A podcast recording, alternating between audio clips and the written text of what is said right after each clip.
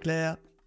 Alors, bienvenue dans cette boîte à questions. Aujourd'hui, on va répondre à une question qu'une personne a posée sous un de tes posts. Renouer un lien, même symboliquement, avec un père incestueux, est-ce que ça ne revient pas à nourrir une force de l'ombre ou une force du mal? Ou alors s'agit-il, dans la démarche de Marshall Rosenberg, de guérir l'enfant intérieur? Peux-tu m'éclairer sur ce point, s'il te plaît? Oh, il y a beaucoup de choses dans cette question. Alors, par où on va attraper ça euh, donc déjà, dans ce que nous partage cette personne, si elle imagine que se relier euh, avec un père qui a été incestueux, ça serait nourrir ce qu'elle appelle les forces de l'ombre, ça veut dire qu'elle euh, interprète que parce qu'il a fait ça, il serait ou il ferait partie de ce qu'elle appelle les forces de l'ombre, et du coup, restaurer le lien avec lui, ça serait comme nourrir ces forces-là. Euh, en communication non violente, on prend vraiment soin de différencier finalement ce que fait quelqu'un, ses actions, et puis euh, l'être. Et quand on fait une reconnexion euh, en accompagnement individuel avec la CNV, donc par exemple quand on fait un jeu de rôle dans lequel il y a quelqu'un qui va jouer le rôle du, père qui a été incestueux par exemple avec sa fille, le but c'est d'accéder à la dimension de cet être en amont de son conditionnement, en amont de ses blessures, en amont de ses limitations, et dans l'espace justement où euh, il est un, être euh, ben, profondément euh, aimant et contributif et qui et, voilà qui, n'est pas justement avec une qualification que ce soit ombre ou lumière, mais qui est juste une expression de la vie au service de la vie. Et pourquoi on cherche à se reconnecter à cet endroit-là? Parce que, ben, en particulier quand on est un enfant, s'il y a un des parents qui a été incestueux. En, dehors du traumatisme, évidemment que ça fait pour un enfant, mais pour l'adulte, c'est très très douloureux de rester avec justement cette image d'un père ou d'une mère maléfique, entre guillemets. C'est très douloureux de, de, se couper aussi euh, bah, de l'amour que l'enfant que nous étions ressentions pour cet être-là. Et donc, l'endroit où on va arriver à se reconnecter euh, à la dimension originelle de ce père ou de cette mère, ce qui ne va pas être pour l'excuser, ce qui ne va pas être pour le pardonner, ce qui ne va pas être pour je ne sais quoi, mais ce qui va être simplement pour arrêter d'avoir cette fermeture de notre propre cœur qui nous pèse et qui, euh, va empoisonner finalement toutes nos relations. Parce que quand j'ai une relation initialement comme ça avec un des parents euh, avec lesquels il y a eu quelque chose d'incestueux, mais euh, comment moi je me construis après en tant qu'adulte? Comment moi je me construis dans ma confiance aux autres? Comment moi je me construis dans ma sexualité, comment moi je me construis euh, dans l'endroit où je vais pouvoir recevoir quelqu'un sans craindre qu'il me contrôle ou qu'il m'abuse. Donc il y a tellement de choses qui sont euh, euh, lourdes à porter dans ce type de situation que tant que on ne libère pas finalement toute la charge, toute la rancœur, tout ce qui est contenu, et encore une fois, ça ne veut pas dire pardonner, ça ne veut pas dire excuser, ça ne veut pas dire qu'on va retrouver même dans la, dans la vie quotidienne du lien avec cette personne. Mais ça veut juste dire qu'on va libérer tout le poids de ce qui m'empêche d'être complètement euh, dans l'espace de l'être infini que je suis, avec euh, toutes mes capacités à donner et à recevoir, euh, sans être dans de la peur, sans être dans de la crainte, sans être dans du jugement, sans être dans du stress de si je donne la confiance à quelqu'un, qu'est-ce qu'on va me faire, comment on va me contrôler, comment on va m'abuser, etc. Donc c'est quelque chose qu'on fait pour soi. Je vois que très souvent, il y a des personnes qui croient que faire ce genre de démarche, ce serait quelque chose d'altruiste, euh, qu'on serait, je sais pas, pour l'autre, euh, et qui disent, mais non, mais moi, il m'a fait du mal. Et euh, bon, bah, bien évidemment, on a des parts un peu vengeresses qui fonctionnent en mode chacal, donc ils se disent que celui qui m'a heurté, celui qui m'a blessé, ne pourra comprendre et mesurer combien j'ai été blessé, combien j'ai été heurté, que s'il souffre autant. Hein, ça, c'est la base de la vengeance dans le monde chacal, dans le monde conditionné bien mal c'est quand j'ai besoin d'empathie, je crois que la seule chose qui me permettra finalement d'avoir la sécurité que tu mesures la douleur que j'ai eue, c'est de t'en infliger une semblable. Donc ça, c'est la loi du talion. Œil pour œil, dent pour dent, dont Gandhi disait que si tout le monde respectait cette loi, on vivrait dans un monde de, bornes de bornes et d'édentés. Euh, et j'aime beaucoup cette phrase parce qu'effectivement, euh, voilà, cette loi du talion, elle, est assez tragique. Et c'est une loi de l'ancien temps. Et en même temps, moi, je constate que même dans les temps modernes, euh, ben, quand on ne sait pas finalement réellement comment fonctionne euh, notre cœur d'être humain, et eh bien, quand on ne comprend pas aussi comment fonctionne au final la, circulation de l'énergie entre les cœurs des êtres, eh on continue à chercher tragiquement, on aurait dit Marshall Rosenberg, c'est-à-dire en n'obtenant jamais finalement ce qu'on voudrait, parce que c'est en faisant du mal à quelqu'un ou euh, en, se coupant de lui dans la relation qu'on va obtenir que l'autre mesure quoi que ce soit. Par contre, quand tu fais un jeu de rôle euh, en communication non violente, eh bien la personne qui va incarner ton père, elle va avoir des capacités empathiques. Et donc, pour une fois dans ta vie, tu vas pouvoir justement être entendu par, par un, père ou une mère qui a la capacité qu'il n'avait pas du tout évidemment à l'époque, d'une part d'entendre toute la douleur que ça t'a fait, euh, ces actions, et en plus qui va avoir la capacité, lui, de se connecter en amont de son conditionnement et de ses blessures habituelles à ce qui fait qu'il a agi comme il a agi envers toi.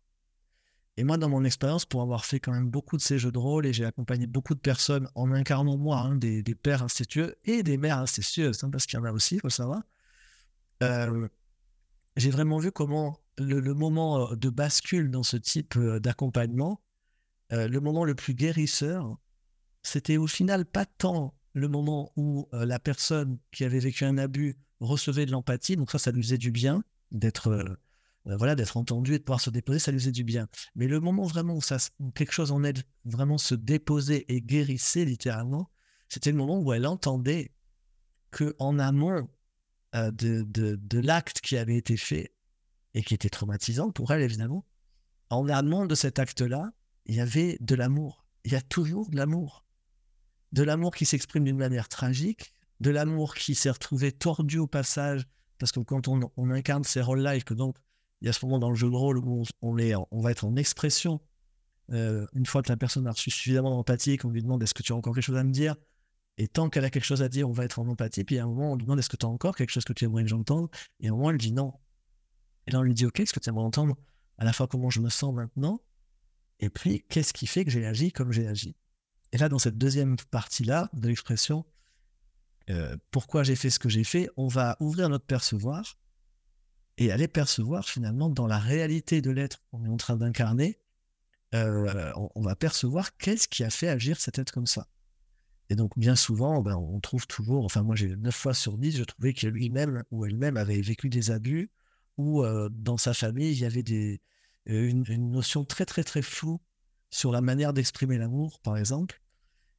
Et dans tous les cas, il y avait en dessous toujours de l'amour. Et qui, parce qu'il a été lui-même conditionné petit enfant, soit en, vivant des abus, soit en étant dans des familles dans lesquelles il y avait des manques de repères notoires sur comment on exprime l'amour, ben cet amour, il va s'exprimer d'une manière qui est complètement tragique pour l'autre. Et ce qui restaurait vraiment et qui apaisait vraiment la personne que j'accompagnais dans ce type de jeu de rôle, c'est le moment où elle pouvait entendre, euh, sans que ça, il n'y a pas à excuser ou à pardonner encore une fois, mais il y a à rétablir quelque chose dans le lien de l'amour à soi, parce que tant que je ne comprends pas, tant que je ne réalise pas et que je ne vis pas, surtout dans un accompagnement comme ça, c'est très perceptif. On pourrait dire des mots, mais si on n'est pas placé à un certain endroit, la personne en face, ça lui fait rien du tout. Mais quand vraiment tu es connecté à, la profondeur de l'être que tu es en train de représenter pour, pour cet autre que tu accompagnes. Et, quand depuis là, tu es connecté à la fois à tout l'amour que tu avais pour cet être et à toute la douleur que ça te fait avec la capacité que tu as pendant ce jeu de rôle, qui est donc une capacité de conscience que la personne n'a pas habituellement, quand tu es connecté à la douleur que ça te fait de mesurer l'impact que ça a eu sur cet être, la façon dont tu as exprimé ton amour, ça, ça a une valeur qui est incroyable pour la personne qui le reçoit. Parce que à la fois, euh, elle, réalise que, ah mais non, c'est pas parce qu'il ne m'aime pas qu'il m'a fait ça, ou c'est pas parce qu'elle ne m'aime pas qu'elle m'a fait ça. En fait, c'est parce qu'elle m'aime énormément, ou il m'aime énormément, et ensuite, il n'avait pas les moyens. Mais je veux dire, il y a toutes ces années où on a porté une histoire qui est euh, je ne suis rien, je ne vaux rien, je ne suis pas aimable, etc. Puisque on a fait du mal, ça veut vraiment dire je ne vaux pas grand-chose. Hein, en gros, et donc là, le moment où on réalise, et non, c'est parce que tu m'aimes énormément que tu as fait ça, et c'est tragique ce que tu as fait, mais en dessous, il y avait l'amour. Donc le moment où en fait, on, se relie et où on récupère finalement cet amour sans en enlevant du milieu tout ce qui est de tragique de ce qui s'est passé, il y a quelque chose qui se restaure déjà dans la dignité de l'être, de hey, ah, en, vérité, je, suis aimable. Et en vérité, j'ai été aimé. Et la manière dont on m'a exprimé cet amour était tragique. Et je ne suis pas d'accord avec ça, et j'exprime des limites avec ça, et je vais me protéger de ça et me préserver de ça. il ne s'agit pas de, de, tout ouvrir, c'est pas un happy end, de tout le monde est content, machin, c'est pas ça la question. La question, c'est comment je vais restaurer quelque chose dans l'intégrité de mon être, euh, réintégrer aussi des aspects de moi, du coup, qui se sont retrouvés complètement euh, isolés parce que c'est des parts blessées qui se sont retrouvées isolées dans mon système euh, pour pas que j'ai mal tout le temps à cet endroit-là. Donc, je vais pouvoir réintégrer aussi toute l'énergie de ces parts. Et puis, dans la dimension où il y a cette être face à moi qui est joué par l'accompagnant, qui est incarné par l'accompagnant, parce que je trouve que le terme jeu de rôle est mal choisi, parce que c'est il y, a vraiment, on ne joue pas un rôle. Je veux dire, on, se connecte à la personne et on incarne cet être-là.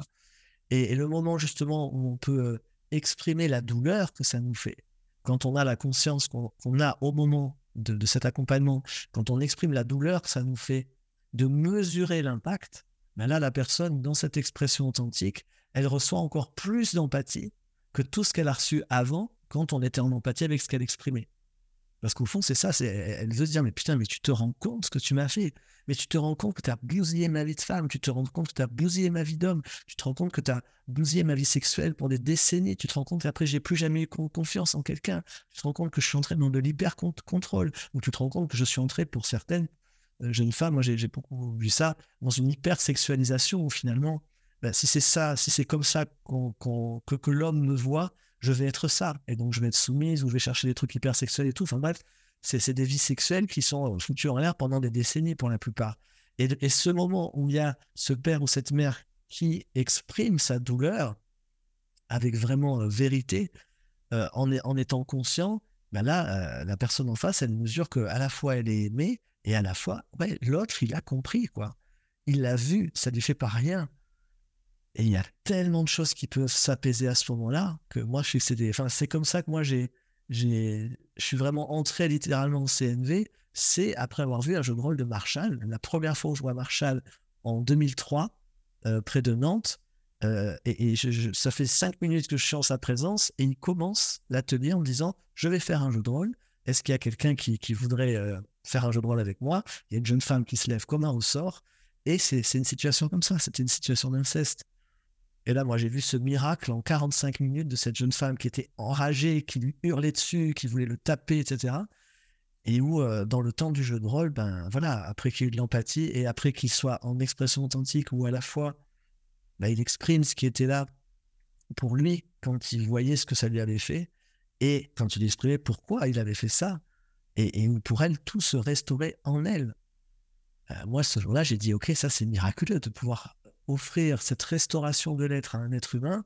Et j'ai dit, moi, je veux savoir faire ça. Ça me prendra le temps que ça prendra. Bon, ça m'a pris 10 ans. Mais euh, parce qu'encore une fois, c'est pas des mots. Hein, c'est pas dire quelque chose. C'est être connecté à, l'être en question et pouvoir euh, supporter euh, en temps réel de vivre l'intensité que ça nous fait vivre, de, de, de, de percevoir cette douleur-là que ça fait quand, tu, quand tu, tu ressens ton cœur de père qui est brisé avec la conscience que tu as à ce moment-là de réaliser ce que tu as fait, de réaliser l'horreur de la situation. Que cet enfant que tu, que tu aimais plus que tout, et en réalité, tu as eu une action qui, qui l'a brisé pour des décennies. Et là, toi, à ce moment-là, tu as, ton cœur qui se brise. quoi. Donc, pouvoir rester là sans s'effondrer sur soi euh, en tant qu'accompagnant, parce que ben, voilà, tu es humain, donc tu as tes émotions qui te traversent, c'est pas évident à gérer. Ça, c'est quelque chose qui prend beaucoup de temps euh, à, intégrer et qu'on voit dans les, dans les cursus d'AICNB, d'accompagnement individuel avec le CNV. Et pour moi, c'est un vrai cadeau.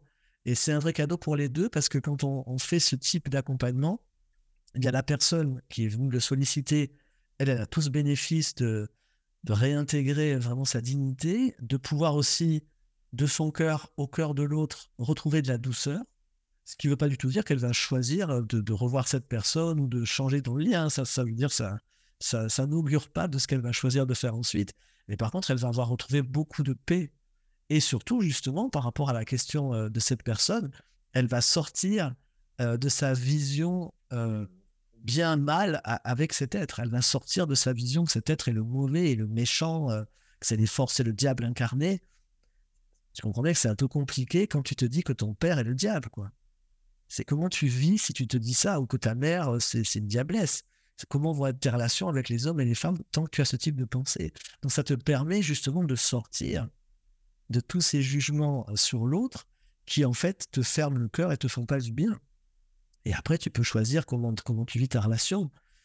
Et je disais, ça a un double impact parce qu'à la fois, ça donne vraiment du, du, du baume au cœur et, de la, et, quelque chose qui se restaure pour la personne et qui va lui redonner de l'espace et de la puissance. Mais aussi, moi, j'ai vraiment observé ça, que pour la personne en face, le père ou la mère qu'on incarne, quelque chose change pour cet être-là, alors qu'on ne lui en a pas parlé. Il y a certaines personnes, des fois, euh, qui ont enregistré, Marshall faisait ça souvent, et j'ai quelques personnes qui l'ont fait, qui ont enregistré le jeu de rôle que je faisais avec elle, et qui le faisaient écouter en fait à la personne. Et euh, ça, ça a fait vraiment des, fois des shifts euh, notoires, parce qu'effectivement, bah, l'autre en face, il n'avait aucun moyen de se connecter à ça chez lui, de lui dire de cette manière, etc. Mais, mais quand il l'entendait, il disait, ah ouais, c'est ça, c'est ça. C'est ça qui est au fond. Et là, là, ça a fait des vraies retrouvailles parce que la, personne en face a pu, du coup, après avoir entendu les mots que moi je mettais sur ce qui était vivant en lui, dire oui, c'est ça, et oui, moi aussi, oui, je suis désolé, et oui, c'était ça qui était là, quoi.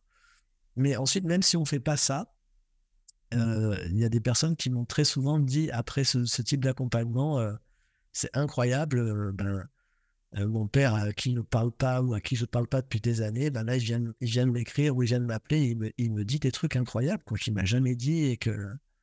Voilà, donc c'est un peu. Euh, on, est connecté, hein, donc ça on sait quand on travaille, que ce soit des fois quand on travaille en constellation familiale ou autre, on, sait très bien que dans, le champ énergétique, euh, quand tu bouges quelque chose dans un système, ça fait bouger le reste. Et donc voilà, moi pour moi, les, vraiment les jeux de rôle qu'on fait en accompagnement individuel avec la CNV, ils sont vraiment guérisseurs, ils sont vraiment thérapeutiques. Et je sais qu'il y a pas mal de personnes qui ne connaissent euh, la CNV que comme euh, une manière de communiquer, euh, de relationner au quotidien, et, qu'il n'y a pas beaucoup de monde finalement qui est au courant qu'il y a toute une dimension thérapeutique de la communication non violente qui est développée justement dans les cursus d'accompagnement individuel avec la CNV, qu'on est plusieurs à faire en francophonie. Voilà pour cette question du humour. Merci de l'avoir amené, Claire, de l'avoir sélectionné, de l'avoir repéré. Et j'espère que ça contribuera. Je ne sais pas si toi, par rapport à ce que je viens de dire, euh, ça suscite quelque chose chez toi, une réaction, une question ou autre chose, ou bien si c'est complet pour toi. Complet pour moi, et c'était, vraiment magnifique euh, le, moment où tu exprimes vraiment. Euh, moi-même, j'ai pu sentir des moments où j'avais de la rancœur, alors que j'ai pas vécu cette situation, mais j'avais, quand même des, sensations dans le cœur de, vengeance et tout ça. Et la façon dont tu tournais les choses, ça m'a permis aussi, moi, de, de, processer et de voir tout, ça en moi et de pouvoir trouver de plus en plus d'espace et de me détacher de je vais lui donner raison si jamais je m'ouvre à cette possibilité que cette personne ait fait ça et à la réalité que cette personne a fait ça. Donc merci beaucoup pour ça. Ben avec joie, ravi que j'ai contribué à faire sortir aussi, en plus de la dame qui a posé la question, du monde de tort et raison.